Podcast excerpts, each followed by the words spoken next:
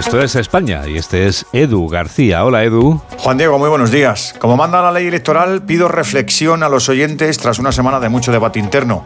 Pido reflexión sobre nuestro pensamiento cuando entramos en el autobús y nos quedamos mirando a un nutrido grupo de hombres y mujeres negras o cuando pasamos por la puerta de una mezquita y vemos salir en tropel a una familia de musulmanes creyentes.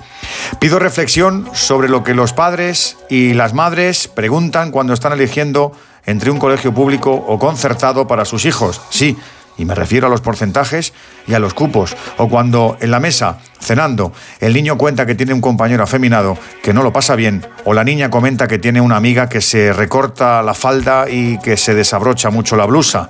Reflexión sobre cómo lo valoramos. Reflexión de qué hacemos cuando salimos del súper y alguien sin recursos se nos acerca lastimosamente.